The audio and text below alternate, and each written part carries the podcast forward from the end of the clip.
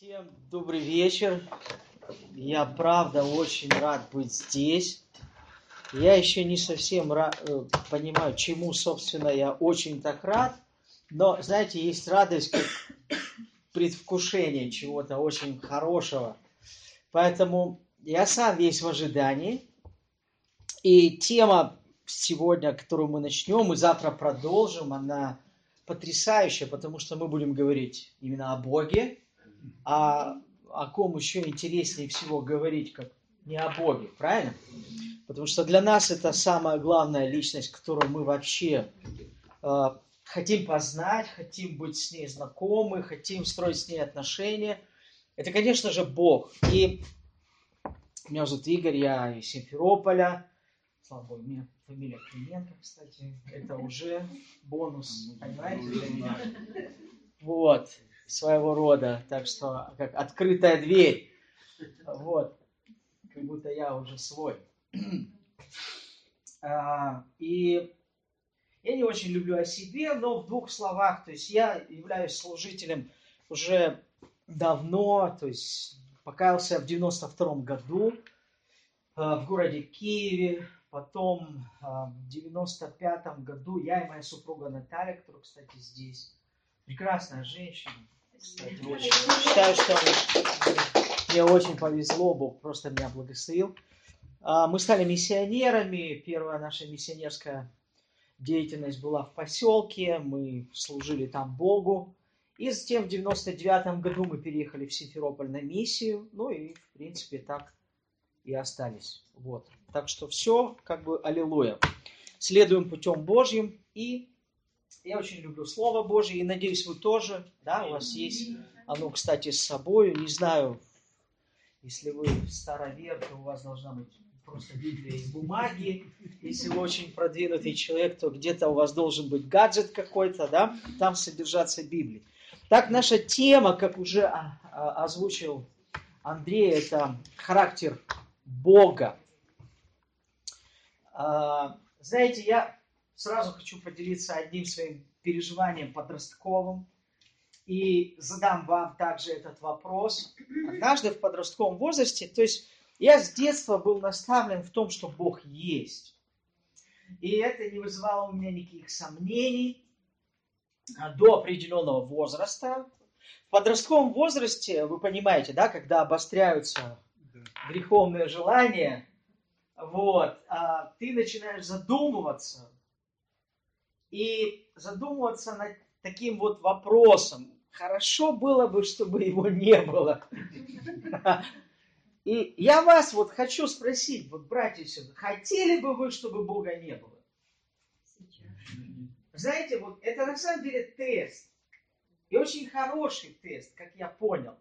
Потому что вот представьте, если Бога нет, тогда все можно. Вот как сказал Достоевский, если Бога нет, тогда можно делать все, что хочешь. Представь, все, что хочешь, можно делать, если Бога нет. И да, да, но недолго. И на самом деле, знаете, это хороший тест в каком смысле? Ну, люди по разным причинам вообще с Богом. Некоторые, они просто религиозно набожные, и вот они в церкви. Почему? Они боятся ада. Да? То есть, когда ты боишься ада, ты понимаешь, ад есть, ад это наказание. И Бог тот, кто имеет право тебя туда отправить то, конечно, лучше быть где-то рядом с ним, поближе, чтобы там не оказаться. А есть другая причина, да, вот, а я как, вот Бога нету, я, я бы не хотел, чтобы его не было. Почему? Потому что если Бога нет, и я, интересно, я задал этот вопрос своим детям, они тоже подростки, соответственно, вы понимаете, да, у них момент переосмысления, да, вот принять веру, не принять веру. И я спросил, вот вы бы хотели, чтобы Бога нету? Чтобы Бога не было? И, и, и потрясающий ответ мой сын а, сказал, если Бога нет, тогда ничего не имеет смысла вообще. Нет смысла вообще ни в чем. Ни в жизни, ни в том, что ты делаешь, не, не только в вере, а вообще ни в чем нет смысла. И это важный, честный такой вопрос. Вот когда вот, да, вот, классно было бы, чтобы Бога не было. Но мало ли, на всякий случай, вот буду ходить иногда в церковь, читать Библию, молиться ему, правильно? Все-таки польза от этого какая-то есть. Я почему этот вопрос спросил, друзья? Потому что мы будем говорить о Боге. И это самое важное, о, о ком вообще можно говорить. И суть такова, что когда вот люди, они вдруг хотят, вот чтобы Бога не было, я, я иногда спрашиваю, а какого именно вы бы хотели, чтобы Бога не было? Потому что иногда у людей вообще неправильное представление о Боге. И, конечно же, когда ты думаешь о Боге как о ком-то, кто очень злой, знаете, такой вот за все наказывающий, вот он такой строгий и всегда вот только справедливый, который вот сам делает все, что хочет, а тебе не разрешает делать все, что хочешь. А тебе говорят, а ты делай только это. И когда у нас такое представление о Боге, то, конечно же, лучше бы, чтобы такого Бога не было. Потому что, ну, глупо отказываться от Бога, который добрый к тебе, да? Который любит тебя, который заботится о тебе, который понимает тебя, который знает тебя, для которого ты не безразличен, он неравнодушен к тебе. И чаще всего люди, э, особенно дети, подростки а, или э, люди, впадающие в атеизм, например, отказываются от веры в Бога, то чаще всего они отказываются от веры в плохого Бога. Потому что, ну, глупо отказываться от веры в хорошего Бога. Потому что любой человек сознательно, несознательно, интуитивно тянется к доброму, да? Вот даже есть такое, да, вот в полиции, да, добрый полицейский, злой полицейский. Э, да, добрый и злой. То есть интуитивно человек тянется к тому, кто с ним добрый.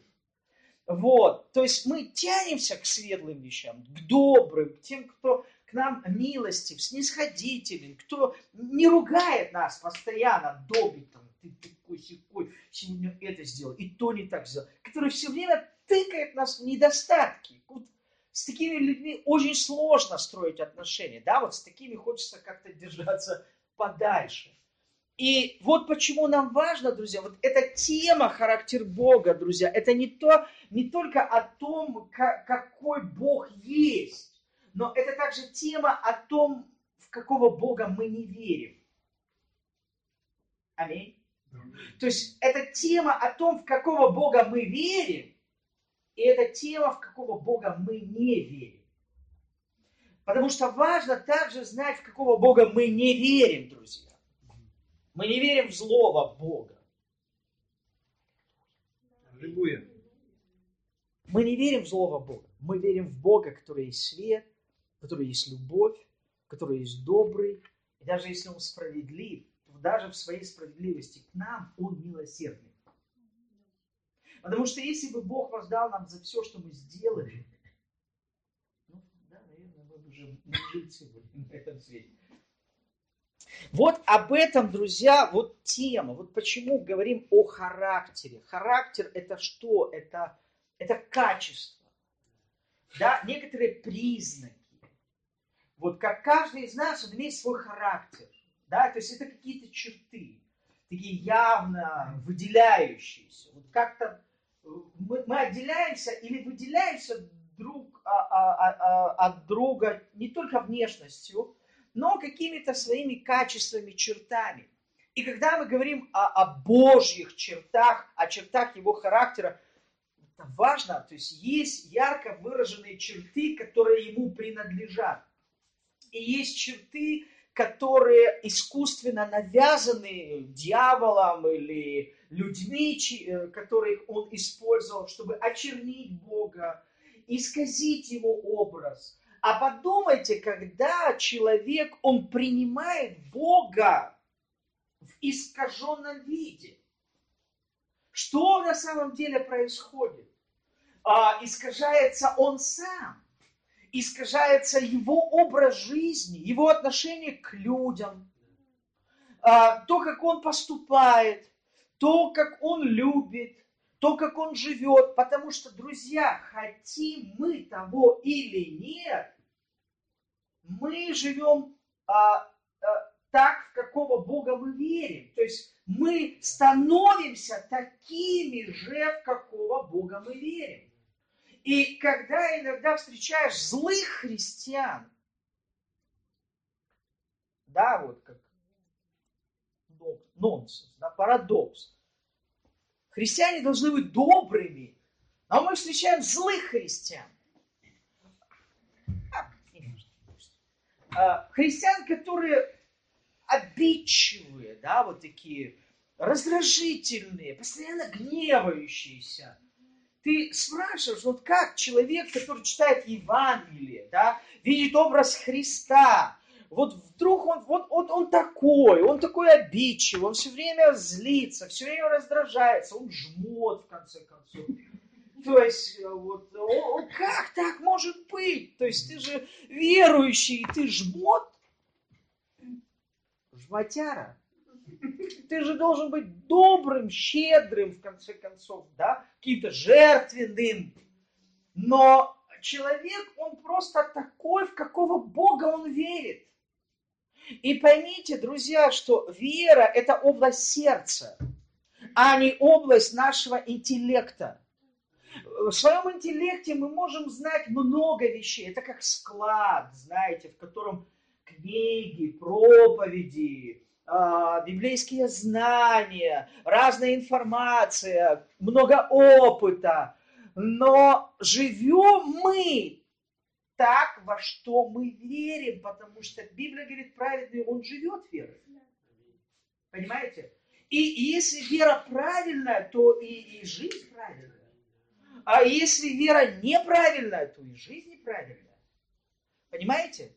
Поэтому область веры, она является принципиальной, она является ключевой для жизни, для отношений с Богом, с ближним, для служения, это ключевая сфера. Вот почему э, дьявол заинтересован, конечно, он не мо, ему не просто остановить человека в его вере в Бога. Вот если человек уже внутри себя склоняется к тому, что Бог есть, да, вот это называется религиозное чувство. Вы не должны как-то очень сильно на, на это э, как-то реагировать. Слово религия, а в нем нет ничего страшного или плохого. Я имею в виду в том смысле, что религия – это э, желание человека вот встретиться с Богом, прийти к Нему, соединиться с Ним. Э, единственное, что человек просто предпринимает свои силы. Но мы знаем, что человек не может спастись своими силами. Поэтому религия заканчивается там, где проповедуется Евангелие, потому что Э, Евангелие – это путь Бога к человеку. Аминь. Но желание человека – это как состояние пробуждения. Да? Вот человек раз, а, а что будет после того, как я умру? А есть ли смысл в этой жизни? А вообще для чего я живу? А кто я такой? А есть вообще Бог или нет? Это, знаете, как пробуждение сознания. И дьявол это знает, и он говорит, слушай, ну, давай ему подкинем Бога, в какого ему верить. Раз мы уже не можем остановить его веру, давай предложим ему какого-то Бога. И он предлагает какую-то пародию, да, какую-то карикатуру на Бога. Да, верь в этого Бога. Все, служи Ему, ходи к Нему, молись Ему. И люди верят, и они становятся и превращаются в того Бога, в которого они верят. И это часто очень страшно вообще. Вот почему мы, мы знаем, что верующие люди, они сотворили много плохих вещей э, вообще. То есть в истории даже христиане делали много нехороших вещей. И поэтому нам важен истинный образ Бога. Божий, библейский образ Бога. То есть для нас Библия это не просто книга, это откровение Бога людям о себе самом. Бог раскрывается нам в своем слове. И нам нужно его увидеть. Не просто, знаете, вот выбрать, вот это мне нравится вот это мне нравится. Нет, нам нужно все, что Библия говорит о нем. Аминь. Аллилуйя. Слава Господу. Итак, а, один, один, один а, канадский писатель сказал, ты создал Бога по своему образу и подобию, и его ущербность заставила тебя удариться в атеизм. Вот как люди становились атеистами. Они сначала искажали образ Бога, принимали это за веру, потом этот образ приводил их самих в смущение. Бог вот такой, он вот такой злой, он несправедливый. Посмотрите в этот мир, где этот Бог? И их собственное вот это невежество и ущербность того Бога, которого они себе придумали, они говорят, да, лучше в него вообще не верить. Потому что когда мы имеем представление, истину картину о Боге, ну, мы вряд ли оставим такого Бога, потому что это, это ну, люди часто, им трудно от, отречься от веры в Деда Мороза. Ему он подарки приносит регулярно. И многие подростки уже в подростковом возрасте, когда им дети христиане говорят, слушай, Деда Мороза нет. Для них это как крушение веры в жизни. Все, а как жить дальше? Мороза-то нет, то деда. Это, это просто, это трагедия, это просто сломать жизнь вообще. Как вообще жить дальше?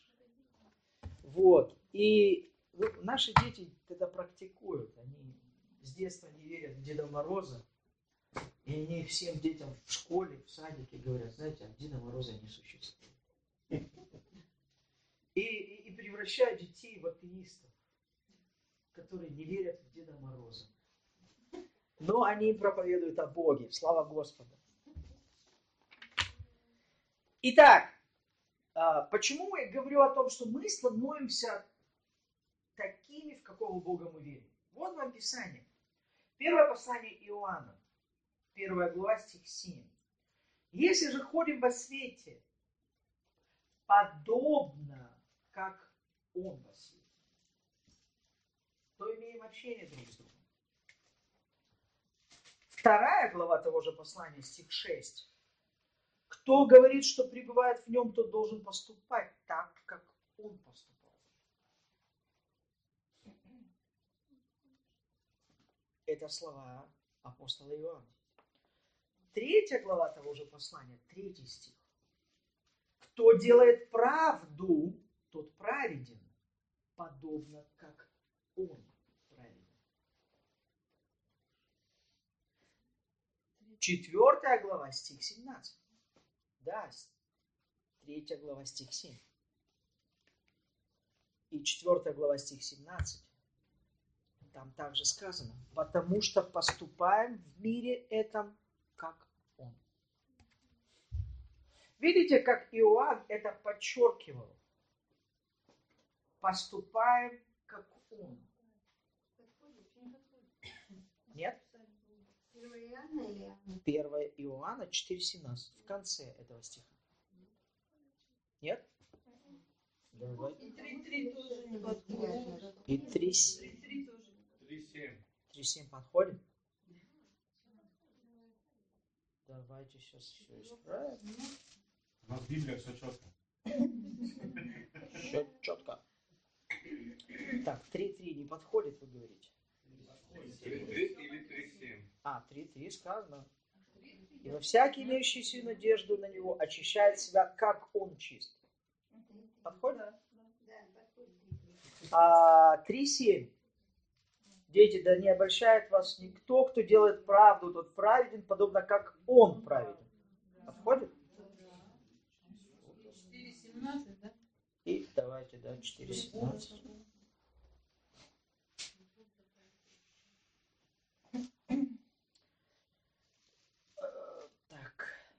Ну да, любовь до того совершенства достигает в нас, что мы имеем дерзновение в день суда, потому что поступаем в мире этом, как Он. Все? Все подходит?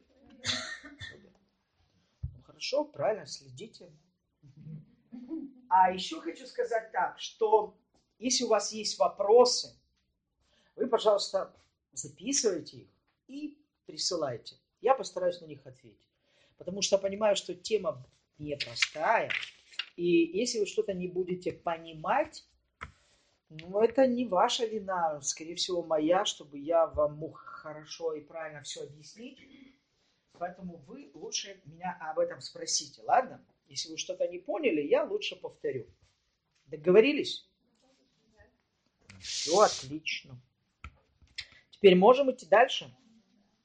Итак, что, а, что говорят нам эти места Писания? Они говорят нам о том, что христианство – это не моя собственная версия веры, любви, отношения к ближнему. Понимаете? То есть это не мой собственный вариант. Да, вот я хочу вот так относиться к ближнему. Нет, здесь сказано, как он. Я могу и должен относиться к ближнему как? Как он относится к ближнему. Как Бог относится к людям. Вы знаете? Он их на каждом углу старается своей небесной мухобойкой накрыть. Так? А как он к ним относится? Он добрый, он любит их. Что еще он делает? Ноги ломает, да, если они не в положенном месте переходят улицу. Что еще делает Бог? Исцеляет, прощает. Да вы что? Все прощает? Да ладно. Кроме чего? Ага. Что еще Бог делает? Благословляет, защищает. Понимаете, да? То есть это то, как мы хотим, чтобы Бог относился к нам, наверное, да? Вот вы об этом. И именно поэтому мы и говорим, что христианство это не моя версия веры, отношение к людям, отношение к церкви, отношение к родителям, отношение вообще, то есть не моя, э, это не то, как я считаю, я должен себя вести и как я должен жить. Это, скорее всего, подражание Богу. Вот что такое христианство. Христианство – это то, когда я подражаю Богу, я его копирую. Аллилуйя. И это важно. Но подражаем мы тому Богу, которого мы знаем. Понимаете? То есть вот тот Бог, которого я знаю, именно такого Бога я и копирую. Именно такому Богу я и подражаю. Поэтому Бог, Он раскрывается нам, друзья. И раскрывается нам не просто в чудесах, знамениях. А, Бог раскрывается нам в своем характере. Он демонстрирует нам свой характер. Аллилуйя. Есть такая проблема, я сейчас назову одно страшное слово. Вы себе его запишите, и сразу может, Андрей может выдать вам степень бакалавра. Это слово антропоморфизм. Запросто. Как, как в какие фломастеры? Черный, красный, синий. Синий. Ан. Тро. По. Мор.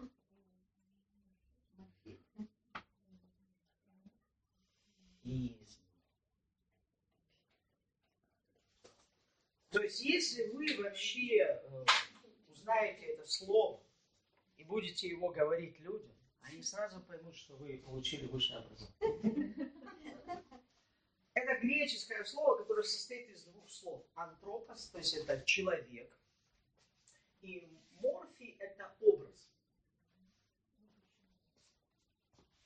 Нет.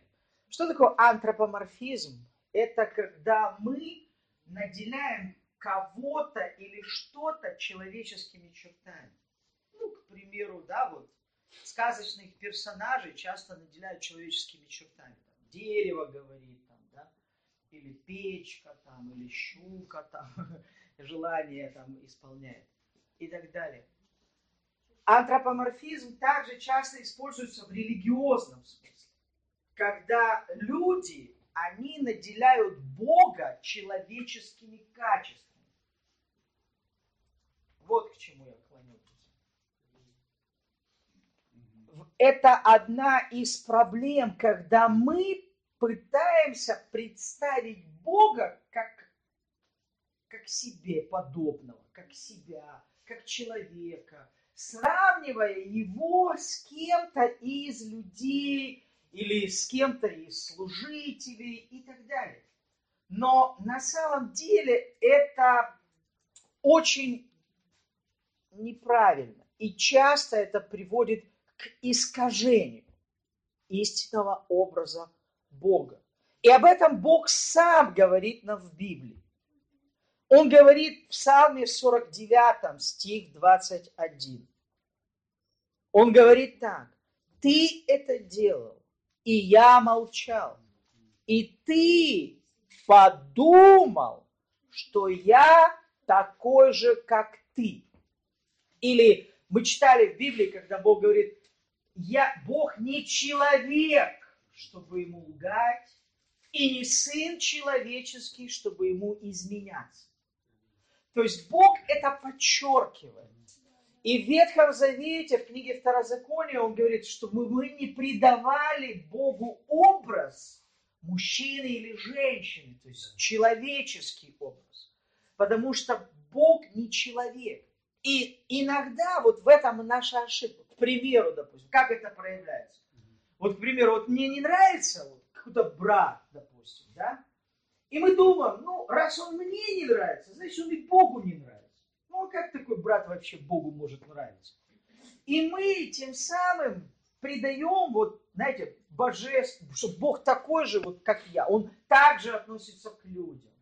Он так бы поступил Бог на моем месте. На самом деле это, это неправильный образ Бога. И это мы должны становиться похожим на Него а не Бог должен становиться похожим на нас. Вы поняли, да, эту мысль? Чувствуете, вот как вы получили образование высшее, прямо сейчас? Запомните этот исторический момент в вашей жизни. Вот, и это очень правильный принцип на самом деле. Мы не должны наделять Бога своими качествами. Он не человек.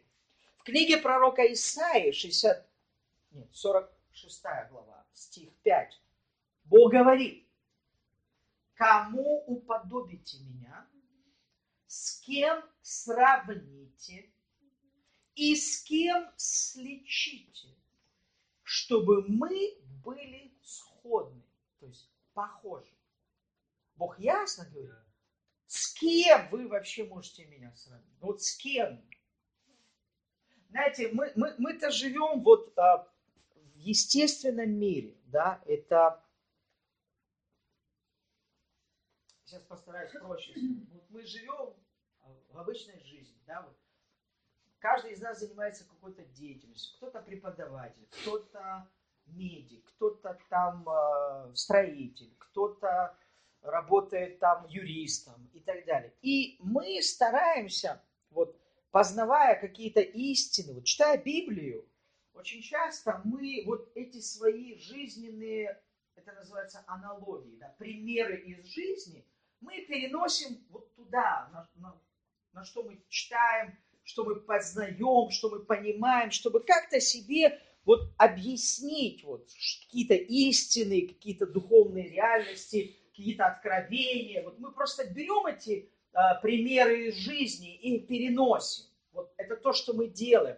И вот мы, когда думаем о Боге, вот мы читаем о Нем, мы берем вот все свои примеры из жизни, и вот, да, вот, наверное, Бог как мой отец. Вот часто я такое слышу, что вот мне сложно принять Бога, потому что вот Бог, Он отец, а мой отец, он сволочь. Да, он со мной был несправедлив, он меня наказывал, или вообще он отсутствовал в моей жизни. И вот поэтому это причина, почему я не могу принять Бога. Но вопрос, а Бог какое отношение к твоему отцу имеет? Но мы берем вот этот пример из жизни, и мы пытаемся на Бога его вот одеть, и что в итоге? В итоге между Богом и человеком возникает стена, в которой Бог вообще не виноват. Ты просто взял этот пример или негативный опыт и перетащил, чтобы объяснить себе Бога. А, если Бог отец, а мой отец вот такой, то извините, мне сложно с таким отцом вообще общаться. И что я хочу вам просто сказать, что мы не можем объяснить Бога, вот используя примеры своей жизни. Бог больше, понимаете? Он вообще больше, чем моя жизнь. Он больше, чем весь мир вообще. Ему не вместить Бога. И когда Бог говорит, я тебя люблю, то тебе эту любовь даже не с чем сравнить. Это даже не то, как любила тебя мама. Это не то, как любил тебя отец. Это не то, как любили тебя друзья или твоя жена. Это вообще несравнимо. И если Бог добр, то мы не можем сравнить его доброту ни с чем.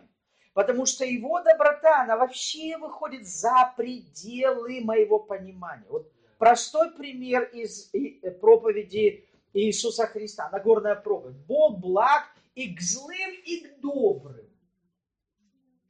Да?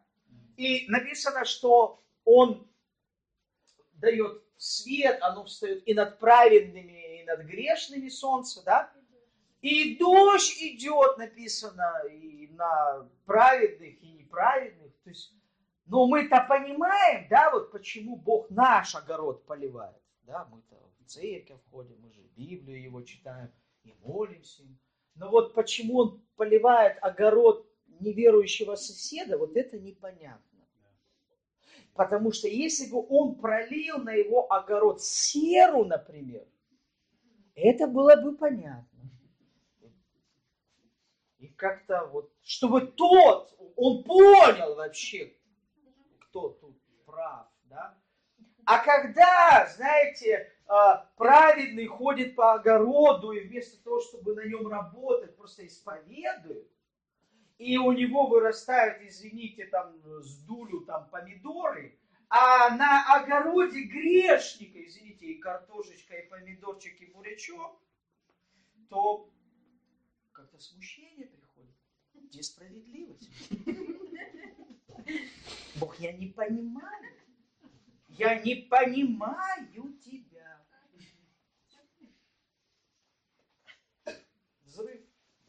Религиозного сознания. Все. Провалы. Я обиделся на Бога. Так нельзя со мной. Я же исповедовал. Вот. Я, я же верил. Я по Писанию все. Выйди там, да, огурец, не знаю, там. Вылазь давай. In Jesus И ну, это нормально, общепринятая харизматическая практика. Что тут плохого? Все правильно, все хорошо. Вот, ну, вы понимаете, да, вот как понять эту доброту вообще?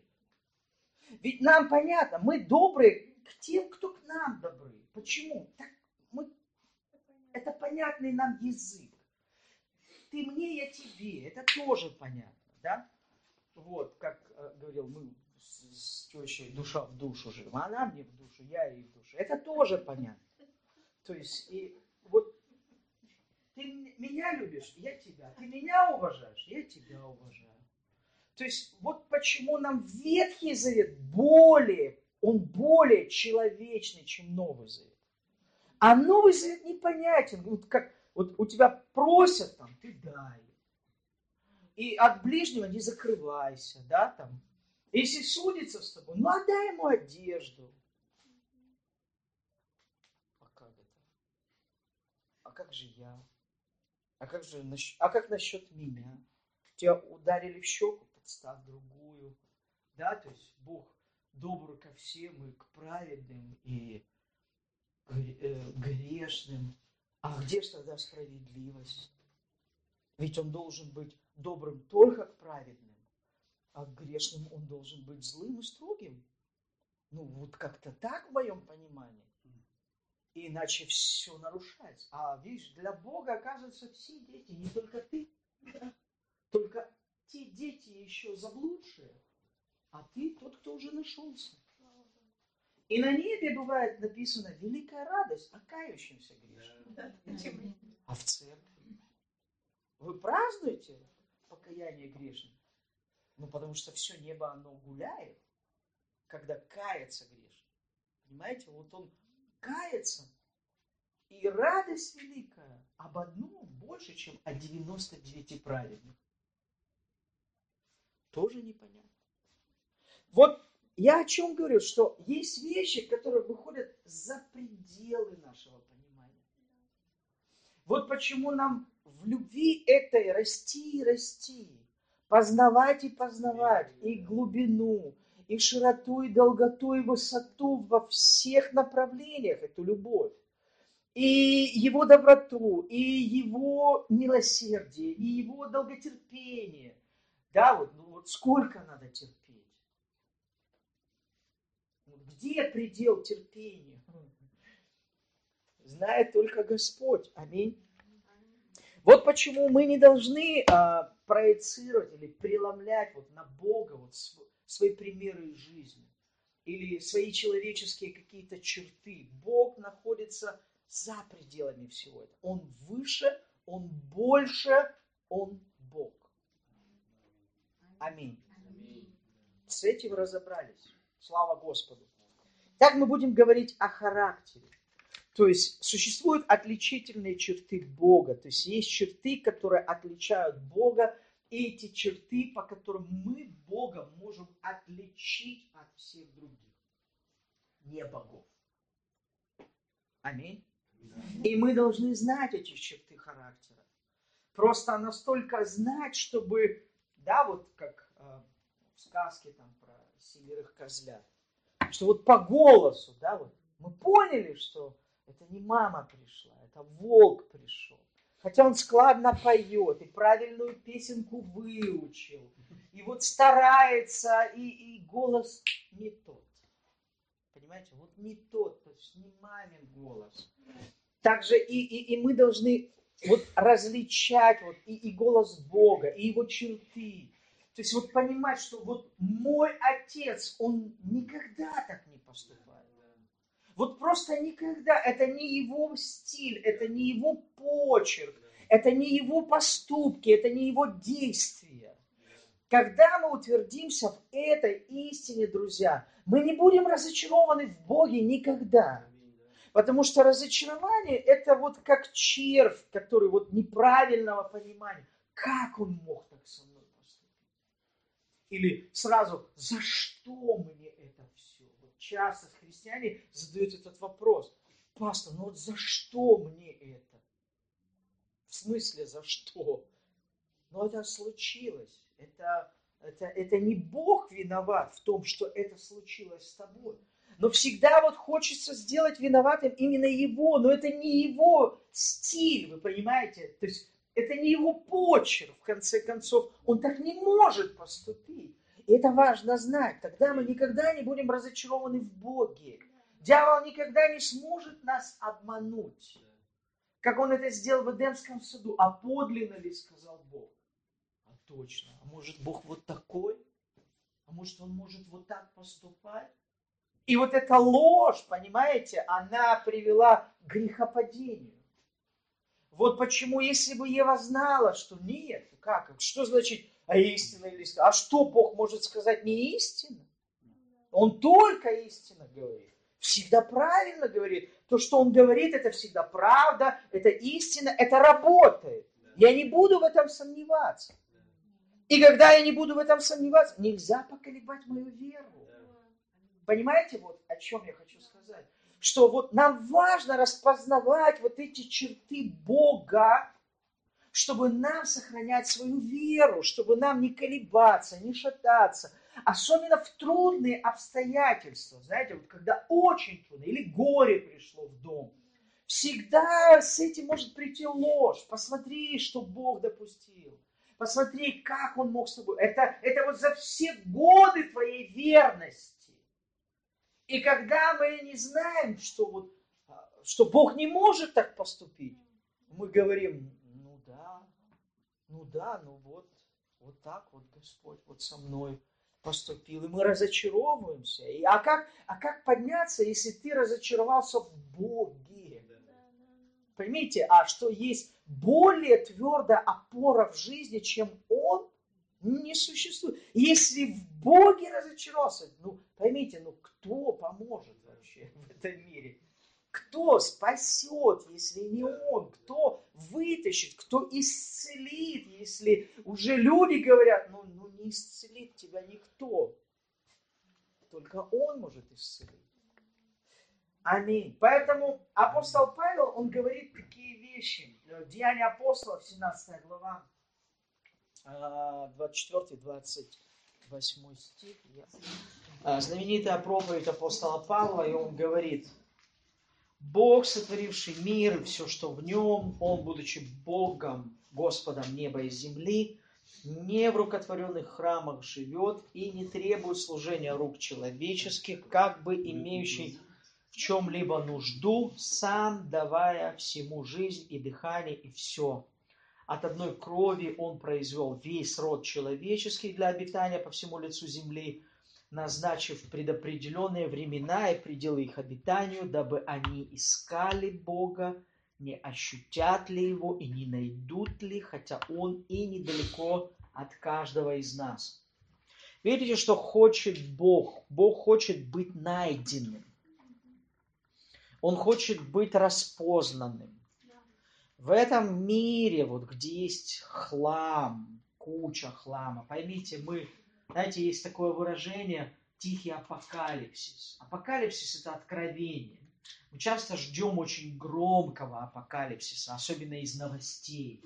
Мы ждем, ну когда же нам уже скажут, что там, не знаю, бомба упала, там, не знаю, ядерный апокалипсис начнется, там, зомби-апокалипсис еще. В разные апокалипсисы люди верят. Но заметьте, что Бог в истории, Он действовал не всегда вот так вот явно. И вот Спаситель, царь мира, родился где-то в пещере, в яслях, среди животных, понимаете, вот к нему пришли какие-то пастухи, вот, пришли какие-то мудрецы, вот, и вот, ну, не всегда, но тем не менее, заметьте, что всегда находились люди, которые распознавали э, Бога, распознавали Его черты, вот Его вот этот почерк, Его след в мире, и по этому следу находили Его. И Он хочет быть найденным, Он хочет, чтобы мы с Ним встретились, чтобы мы с Ним были. И следующее, о чем я хочу поговорить, о познании Бога. То есть, когда мы вот слышим познание, что надо познать Бога, вот как мы себе это представляем, мы чаще думаем, что вот познание это, или познать что-то, это вот освоить какие-то знания, или освоить какую-то информацию. Вот тебе надо познать, что такое микроволновка. Открываешь там, да, вот паспорт, и вот познаешь, что такое микроволновка. Но на самом деле это не библейский язык. Когда Библия говорит о познании, она говорит о чем-то более важном. Вот, к примеру, да, мы читаем э, Бытие 4 главу, стих 1. «И познал там Адам жену свою Еву, и она зачала там, и, и родила сына, там, первенца, и назвала его Каин, потому что говорила, вот приобрела я человека от Господа. И вот когда мы думаем, как он ее познал, ну что, книжку прочитал об устройстве Евы, там, и понял, а вот как ты работаешь, да, вот как ты устроена, я вот познал тебя, и, и женщина, теперь я тебе все знаю и так далее. На, на самом деле мы, там, там четко сказано, да, ведь Библия это книга для взрослых, вот, и она говорит о вещах вот так, как они есть на самом деле. То есть там подразумевается конкретная интимная связь. То есть, что там говорится? Что Адам, он соединился с. Да? И результатом этого стало рождение ребенка. Когда Библия говорит о познании Бога, она говорит и имеет в виду соединиться с Богом а не просто узнать о нем какую-то информацию, то есть получить какие-то о нем знания. И именно это является для нас очень важным, потому что Писание говорит, остановитесь да, и познайте, что я Бог. Что для нас важно? То есть вот чаще всего мы думаем, а, вот мы куда-то бежим, вот несемся, потом нам надо остановиться, ну, постоять, конечно, помолчать минуту.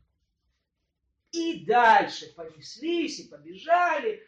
Вот мы думаем, что это вот такая пауза, которую надо сделать. Ну, там, не знаю, прийти на собрание, что ли, да? Чтобы потом дальше побежать. На самом деле Бог говорит, нет, вот остановитесь для того, чтобы соединиться со мной. Потому что когда вы со мной соединитесь, вам уже не надо вот жить вот такой суетной жизнью, как вы жили до этого. Что-то произойдет, что-то с вами случится. И это важно.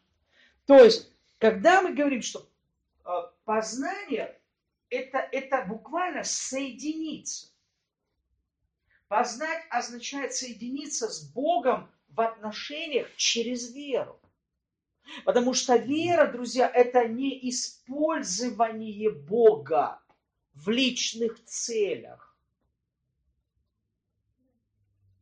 Я, наверное, надо. Вера – это не использовать Бога в личных целях, в личных интересах, ради своих собственных желаний.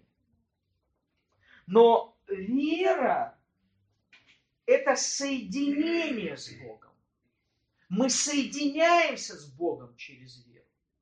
Потому что слово вера, оно происходит, если вы понимаете, славянский язык, он происходит от э, индоевропейского, корнями, он уходит туда. Как бы это ни звучало очень странно, но лингвистика, это наука, изучающая языки, она утверждает, что славянский язык корнями уходит туда, в индоевропейскую культуру. Так вот, согласно индоевропейской культуре, слово «вера» происходит от слова «вер», что значит, и также от него происходит слово «вервь», старое слово, э, славянское слово, вервь. Слышали, да? Вервь – это веревка. Веревка, которая связывает соединяет человека с Богом. Вот такой вот символизм. Интересный символизм на самом деле. И это удивительно. Поэтому, когда Бог говорит нам, к примеру, в книге «Бытие», вторая глава, о том, что чтобы человек, он заповедует, чтобы человек не ел от дерева познания добра и зла. Вот многие не понимают, ну, ну что здесь вот такого вот на самом деле, ну вот так захотелось того яблочка или, не знаю, финики это были, или груши. Никто не знает. Но вот так вот захотел. Неужели за это вот такой вот страшный грех? На самом деле, когда Бог говорит, называя дерево познанием добра и зла, то есть, другими словами, Бог говорит, не, не, не соединяйся со злом. Потому что когда в день, в который ты соединишься со злом, ты разъединишься со мною. Понимаете? Вот такая дилемма, перед которой часто стоят э, верующие люди. Как вот сделать неправильно, и чтоб тебе за это ничего не было. Вот часто вот мы, мы, мы думаем, вот, ну, То есть, другими словами, Библия отвечает на этот вопрос так. Ты не можешь соединиться со злом и быть счастлив. И чтобы тебе через это пришло благо. Потому что любое соединение со злом – это разъединение с Богом. Поэтому Бог говорит, в день, когда ты соединишься со злом, через его, ты познаешь это зло, ты соединишься с ним, ты разъединишься со мной.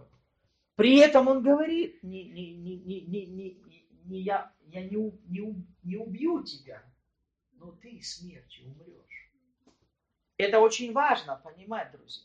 Потому что часто мы думаем, что последствия за грех – это то, что Бог делает лично, собственноручно.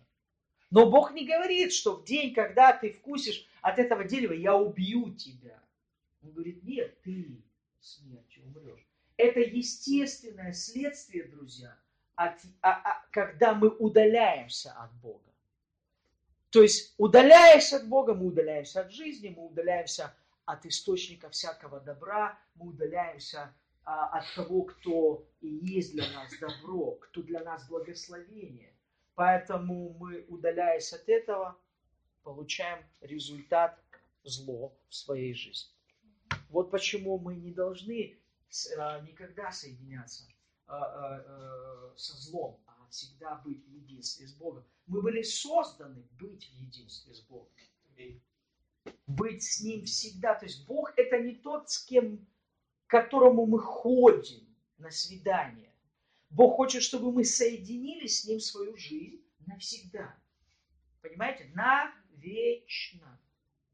Навсегда, навечно. Аллилуйя. Потому что смерть – это разделение. Вот а, даже с биологической точки зрения, друзья, вот, и простите, но живой организм – это организм, в котором все клетки соединены друг с другом. Мертвый организм – это где не, нет соединения. Все, соединение потеряно, и начинается распад организма. То есть тело разлагается. Почему? Там нет связи. Даже каждая клетка больше не соединена друг с другом. Поэтому все распадается. Видите, смерть – это распадание, это разъединение. Жизнь – это соединение. В этом благословение. Вот почему мы должны быть в теле Христовом, быть в единстве. Не просто я буду верить там сам себе где-то своими молитвами, а что, а что обязательно в церковь ходить, да?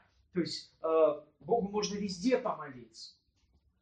И но кто-то сказал, ну и молекулы воды тоже есть везде, и в воздухе. И, ну, ты же когда пить хочешь, ты же не бегаешь по улице с высунутым языком и ловишь эти молекулы, чтобы напиться. Нет, ты идешь куда? Где этих молекул много, где источник, да? То есть где есть вода, то есть где много, концентрация. Так вот, церковь – это место концентрации жизни Божьей, место концентрации Его благодати. Вот там ее много просто. А не надо бегать, то есть везде пытаться эту благодать поймать хоть где-нибудь.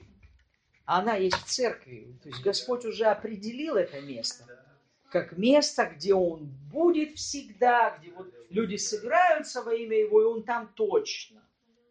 Вот, поэтому для нас это важно понимать. И апостол Павел говорит в послании к филиппийцам, 3 глава, стих 7 и 8. Но что для меня было преимуществом, то ради Христа я почел читаю. Да, это слово «чита» очень такое отвратительное вообще в своем переводе. Да и все почитаю, читаю ради превосходства познания Христа Иисуса, Господа моего. Для Него я от всего отказался и все почитаю за ссор, чтобы приобрести Христа. То есть мы видим, что апостол Павел говорит о, о чем-то, что для него настолько важно и настолько стало ценным, настолько стало дорогим, что затмило просто вот все человеческие какие-то и земные ценности. что он говорит, я все считаю за мусор, вот все буквально в этом мире. Понятно, что не имея в виду там маму, папу, да, вот часто люди там начинают тут Нет, вот он все говорит, вот мою карьеру там, мой там религиозный опыт, все считаю за мусор ради превосходства чего? Познания Христа. Он говорит, ради этого я от всего отказался.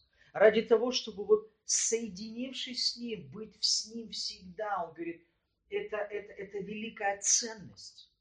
Познать, приобрести Христа. И именно через познание Он его и приобрел. А, во втором послании апостола Петра, первая глава, стих 2 и 4, там говорится, «Благодать и мир вам да умножатся в познании Бога и Христа и Иисуса Господа нашего». 2 Петра, первая глава, 2 4 стих. Благодать и мир умножатся в познании. Аллилуйя. И дальше сказано, как от божественной силы Его даровано нам все потребное для жизни и благочестия через познание, призвавшего нас славою и благостью. Внимание, чем призвал Он нас? Славой и благостью, своей добротою которыми дарованы нам великие драгоценные обетования, чтобы вы через них соделались причастниками божеского естества, удалившись от господствующего в мире растления похоть. Слава Господу. Через познание, смотрите, приходят благословения, огромные дары, которые у Бога есть для нас, они приходят когда мы соединяемся с Ним. Когда мы соединяемся с Ним. Это не так, что ты сегодня соединился с Богом, а завтра ты соединился с чем-то другим. И вот мы вот все пытаемся, куда-то там бегаем. Вот, то туда подключился, туда, может тут повезет, может там повезет. Нет, просто будь с Господом. Аминь. Просто будь с Ним. Общайся с Ним пребывай с Ним, соединяйся с Ним, молись Ему, верь Ему, будь в Его Слове, пребывай в этом. Пребывать – это быть все время. Понимаете, это не побывать в Нем, а пребывать в Нем. Понимаете, да? да? То есть это быть постоянно. В этом и есть суть вечной жизни, говорит Иисус. Да знают Тебя, единого, истинного Бога и посланного тобою Иисуса Христа. Это Иоанна 3,17. В этом суть вечной жизни, вы видите? В том, чтобы быть навечно соединенным с Богом. В этом суть вечной жизни. То есть, как мы себе ее представляем, там, вечная жизнь, это розовые облака, там, не знаю, Петр на арфе нам аккомпанирует. Вот, апостол, я имею в виду. Вот, и там, не знаю, апостол Павел подпевает вторым голосом вот нам. И вот мы как-то что-то делаем там, на, на этом небе. Как мы себе его представляем? А, Иисус говорит, это вечное познание с Богом. Понимаете? Вечное познание оно бесконечно, его нет ни конца, ни края. Ты просто будешь в присутствии Бога. И каждый раз, познавая Его, ты просто будешь восхищаться. Он такой. Он еще... Я, я уже думал, что вот он такой, а он еще и вот такой. А потом вот просто, и это до бесконечности. Это, это, это просто это трудно представить, друзья, потому что мы обычно измеряем что? Удовольствиями, там, деньгами, телефонами, машинами, одеждой. Все у нас как-то пытаемся измерить, но есть вещи, которые невозможно измерить. Поэтому Павел говорит, когда я это понял, я все посчитал, все вот оно, это мусор. По сравнению с вот этим, это реально мусор. То есть, видите, это, это такой уровень христианской жизни, когда вот Для тебя это самое главное. Я хочу быть с ним. И, и больше хочу быть с ним. И, и все время хочу быть с ним. И без него вообще не хочу быть. Как а, Давид говорит, вот, а что, а что мне на земле? И без тебя ничего. Что мне на небе, и без тебя не хочу ничего на земле. Вот, вот, вот да? На, мне кажется, это как вот духовное просветление какое-то. То есть это вот духовный прорыв вообще в жизни, когда ты говоришь, слушай, вот мне реально ничего не хочется, кроме Господа. Мне кажется, это и свобода тоже. То есть потому что, да, это вот момент, когда ты ищешь Царство Божие, все остальное прилагается. Мне кажется, вот это этот момент, который вот ты, ты просто в свободе. Аллилуйя. Я просто знаю, что все у меня будет. Все, что Бог хочет, у меня все это будет. Но мне это не очень беспокоит. Вот то, что будет. А мне важно вот Он. Вот сейчас. Вот, когда я прихожу на молитву, вот важен Он. А, когда я поклоняюсь Ему, вот важен Он. Когда я славлю Его, вот важен Он. Когда я Слово открываю, мне Он важен. Я хочу Его познать его видеть, я хочу его вкусить, вот, насладиться Богом. Аллилуйя. А, и, я вот вспоминал сегодня, э, вспомнил, а, читал а, а, книга а, Августина Аврелия, он там говорит такие слова, что э, слово не, не помню, но когда вот ты приходишь к Богу и в основном приходишь ради того, чтобы дай мне вот это, дай мне то, ну, со списком, как обычно, знаешь, мы приходим с длинным списком, то он говорит, ну, не мечтай о том, что ты его любишь. Но когда ты приходишь к Богу ради Бога, то есть истинная любовь наступает, это момент, когда ты приходишь к Богу ради Него, а не ради того, чтобы что-то у Него попросить или что-то у него взять. Вот это истинный момент, когда ты можешь сказать, да, я действительно люблю Бога. Потому что я прихожу к Богу насладиться им. Я прихожу к Богу, потому что Он моя радость. Он моя радость. Он тот, кого я желаю. Он тот, ради кого я хочу жить, ради кого я хочу служить, ради кого я хочу, вообще ради кого я верующий. Я верующий не ради чего-то, да? Я верующий ради Него. Потому что для многих, я вам хочу сказать так, вера закончилась, когда они получили то, что им нужно. Они пришли к Богу. И, и, и я иногда спрашиваю людей, вот вы сейчас с Богом, а у вас есть причина, почему вы с Ним будете?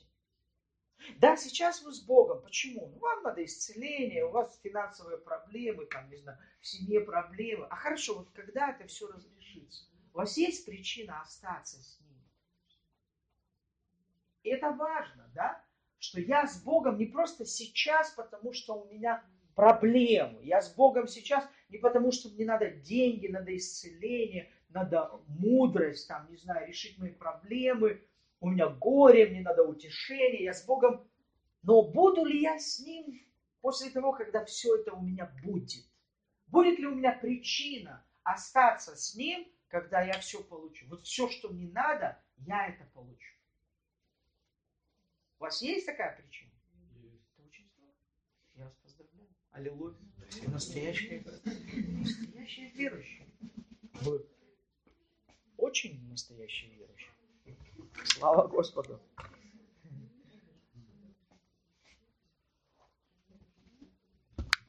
Конечно же, мы сейчас будем говорить с вами об именах Бога. И потому что в именах Бога раскрывается что-то для нас, его характер.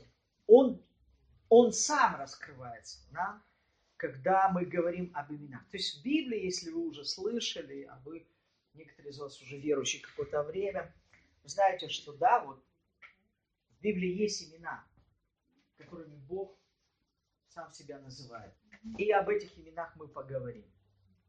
То есть э, в наши дни, то есть об именах мы что знаем?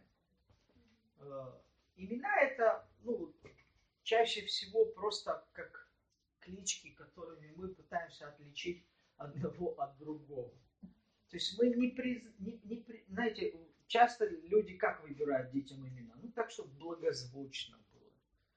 Вот. А люди часто носят имена, они даже не совсем знают их значение. Вот я не знаю, зачем мне Игорем назвали. Честно, ну вот маме понравилось, вот она взяла и назвала. Вот. И может потому, что благозвучно с Алексеевич. Игорь Алексеевич. О, благозвучно. Давайте назовем Игорь Алексеевич. Потому что Игорь это вообще имя э, скандинавского бога. Бог войны. Поэтому, типа такой воинственный, да, вот.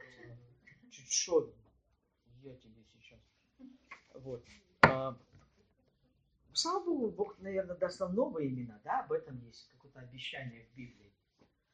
А, даст нам белый камень, на нем написано имя, которого никто не знает наверное, будут другие имена. То есть это уже не будут клички, а будет что-то конкретное. Но а, в Ветхом Завете даже мы читаем о том, что людям давали имена, и эти имена отображали вот самого человека.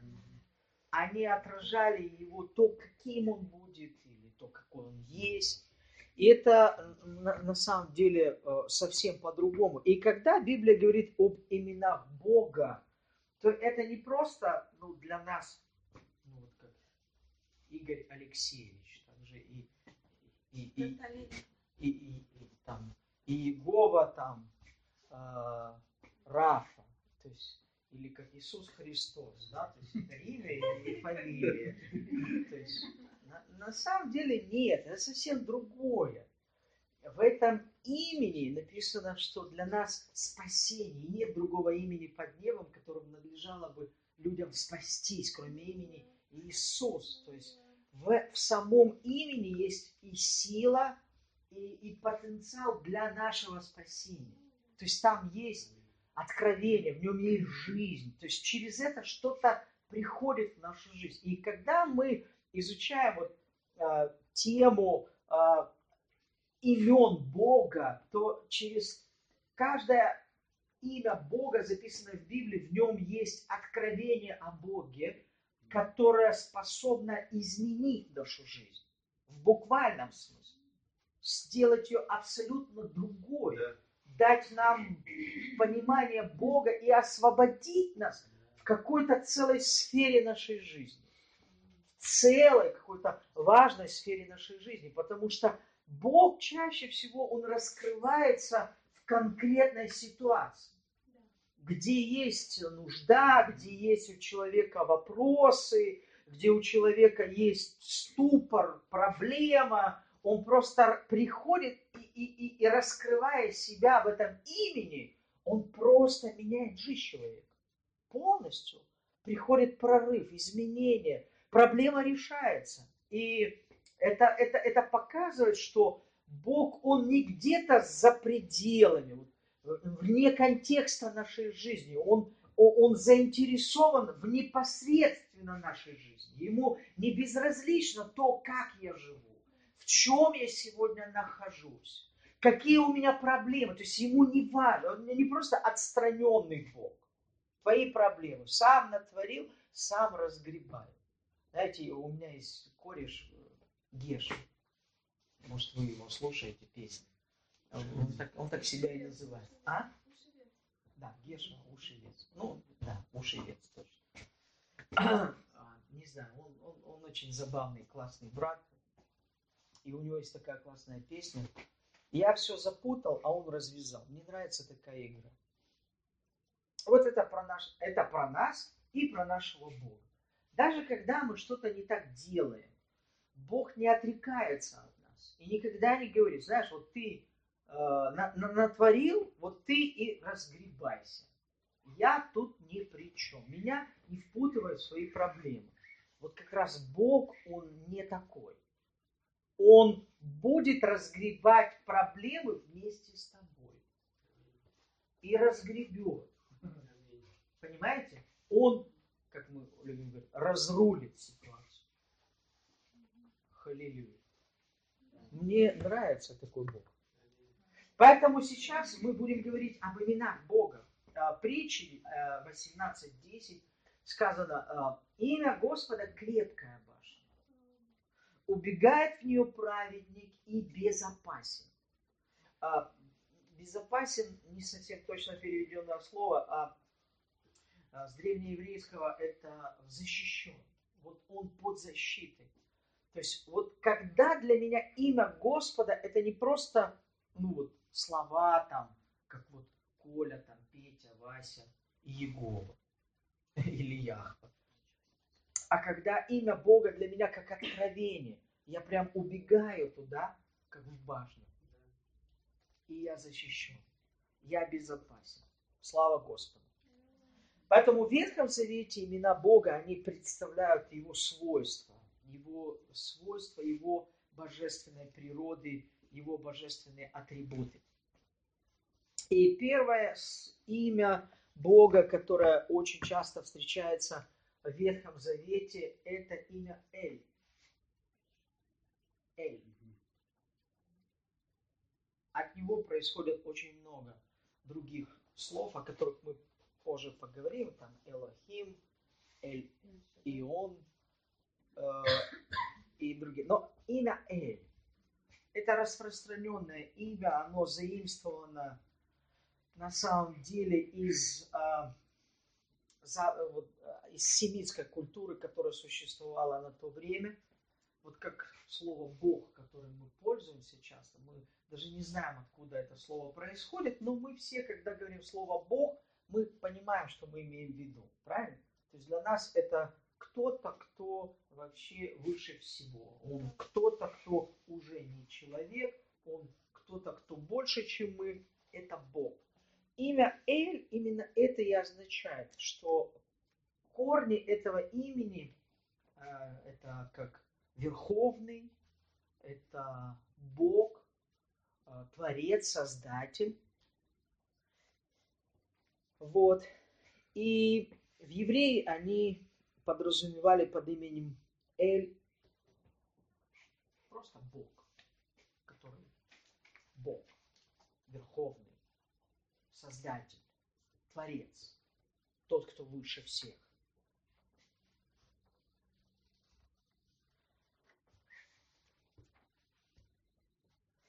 Следующее имя – это имя Элохим. Элохим. Это очень распространенное имя в Ветхом Завете. Первое имя о Боге, которое мы встречаем в книге Бытие в первой главе, и сказал Бог.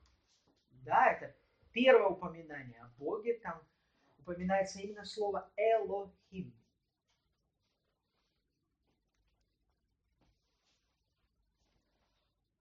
это имя, как многие из вас уже слышали, имя, отражающее множественное число. Потому что им – это множество. Например, хаим – это жизни. Когда вот Бог говорит, и вдохнул Бог в человека дыхание жизни. Там стоит слово хаим это не просто жизнь, а жизни. Поэтому, когда Бог говорит, ты смертью умрешь, там тоже стоит множественное число. Ты умрешь смертями. Не просто одной смертью, а смертями. То есть ты умрешь смерть физической, духовной, душевной смертью и так далее. Поэтому а, когда Библия говорит, что Бог создал нас по своему образу и подобию. Бог говорит, сотворим Бога по образу нашему. То есть это слово, оно часто вводит в смущение, как Бог о себе говорит во множестве. И евреи очень долгие годы, они считали, что ну, это как-то странно потому что дальше везде Бог говорит о себе в единственном числе, а здесь Он говорит о себе во множестве. И говорит по образу нашему, но мы-то знаем, что Бог, Он не один, да, а един. То есть Отец, Сын и и, и. Дух Святой. Аллилуйя. Отец, Сын и Дух Святой. То есть Бог, Он уже сам в себе, сам по себе единство. То есть, друзья, единство – это божественная категория. Это очень важно понимать, потому что а, то есть мы видим, что Бог не просто создает одного человека, но Он создает людей, которые говорит о них, что вы будете как одно. То есть для Бога единство имеет значение, имеет огромную ценность. Сегодня, знаете, вот часто многие не воспринимают это как что-то важное, как дорогое или как ценное. Люди легко разделяют национальная почва, религиозная почва. Люди легко делятся, но Бог, Он, он сторонник единства, потому что в единстве есть и сила, и благословение. И Бог против разделения. Поэтому Бог ревностно относится, когда брак расход... ну, люди в браке расходятся, да, то есть он ревностно к этому относится. Это для него это неправильно, то есть это это нарушение чего-то. Бог не хочет, чтобы что-то ломалось, разрывалось, точно так же, как Бог не собирается разделяться сам себе. Точно так же и Он не хочет, чтобы что-то разделялось или что-то было разъединено, потому что это против его природы. Поэтому Бог о себе говорит во множестве. Он Элохим, Он Создатель, Он Творец. Он Бог, который не один, а Бог, который единство. Он един. Следующее имя, тоже вы о нем слышали, это Эль Шадай. Тоже очень а, важное, очень интересное имя, где а, Бог раскрывается Аврааму в Бытие 17 главе.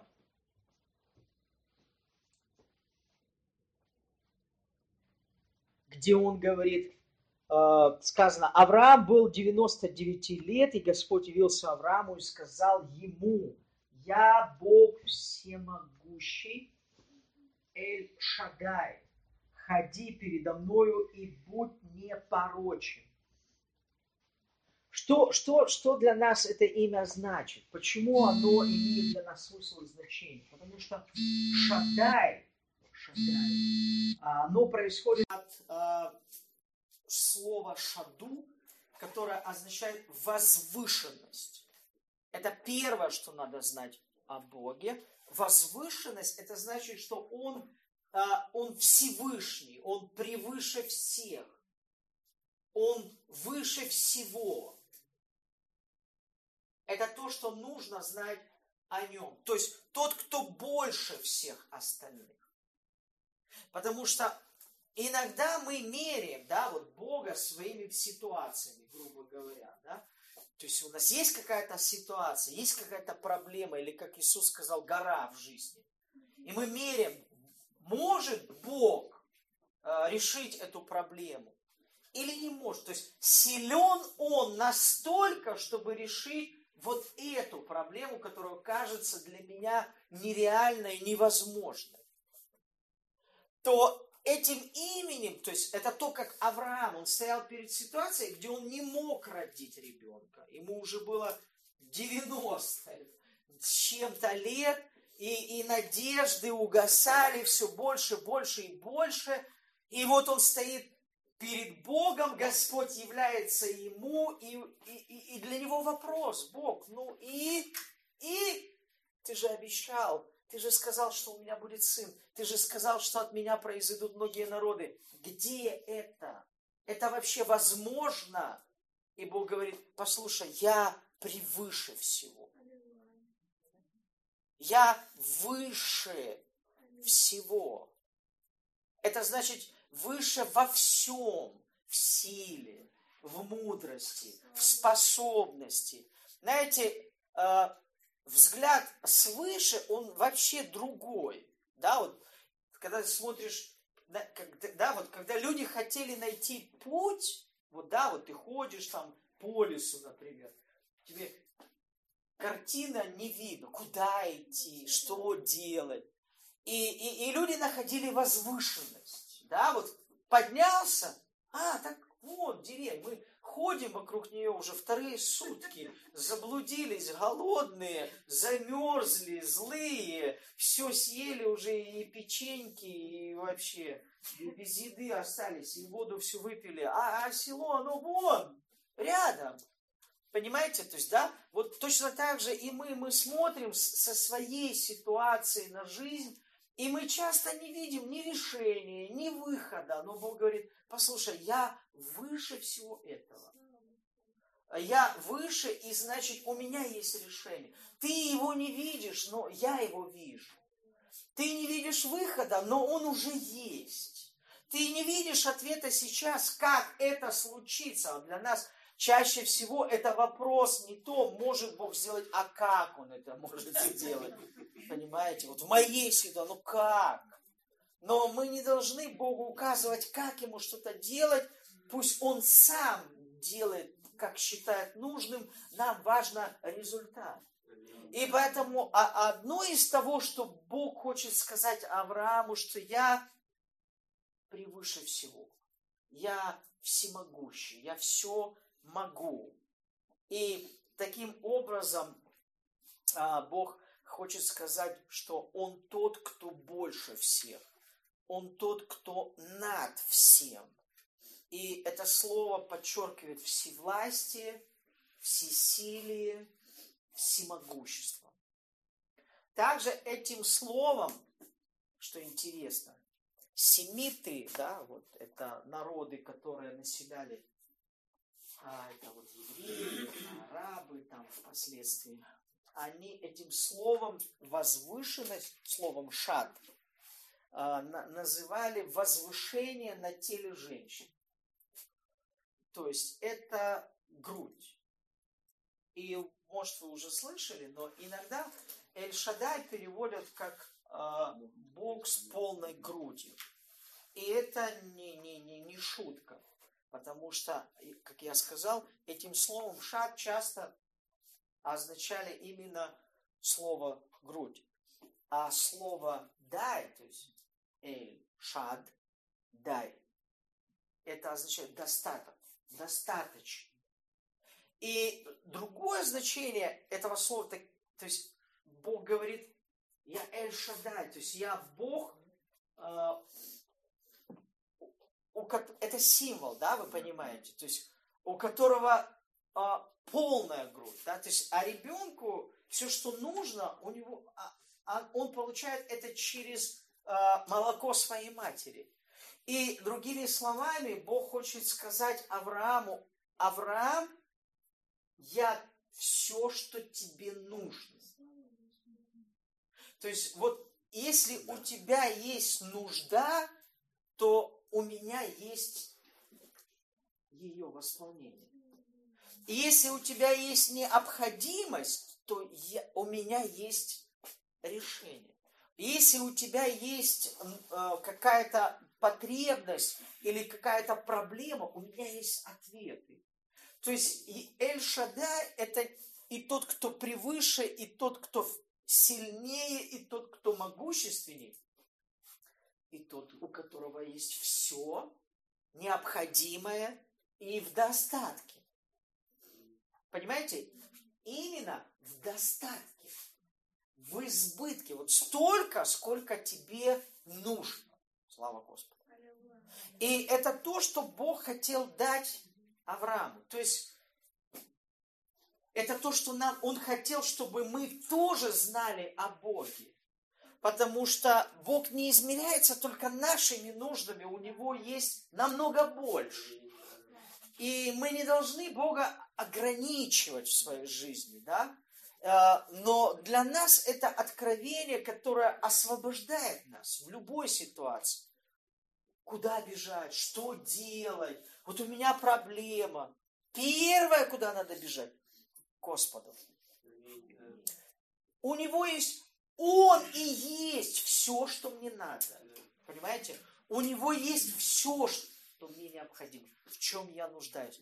Потому что он всем управляет. Он говорит, у меня все серебро, золото, да, там, и скот там, на, на, на, на, на холмах, там все мое. Ресурсы принадлежат мне. То есть Бог умеет направлять все необходимое в нашу жизнь. А, главное, что нам нужно, вот доверие Господу. Вот просто доверие. Он говорит, ходи предо мною и будь непорочен. Вот просто ходить, это жить с ним. Вот просто не убегай от меня, другими словами. То есть не, не, не беги куда-то там за восполнением нужд. Не, не беги никуда там решать свою проблему. Вот будь со мною и, и будь непорочен. Вот оставайся со мною, и увидишь, твоя проблема решится. Аллилуйя. Это то, как поступает Бог. Слава Господу. И а, до девяти, да? А, давайте вопросы, если есть у вас, а, можете задать. Было бы хорошо, друзья. Это бы мне очень помогло. А может вы что-то не поняли, скажите, вот я это не понял. И это не признак тупости, это признак того, что я, может, нехорошо объяснил. Я завтра. Зачем же это завтра? Не, надо еще прочитать. Хорошо, я Классно. Ревность весьма велика, слава Богу. Я, я, я спать собрался, вот, а брат будет читать. Ты блажен, реально. Не, ну вдруг, может, у вас есть вопрос какой-то. Давайте возьмем это время немного. Можете что-то спросить?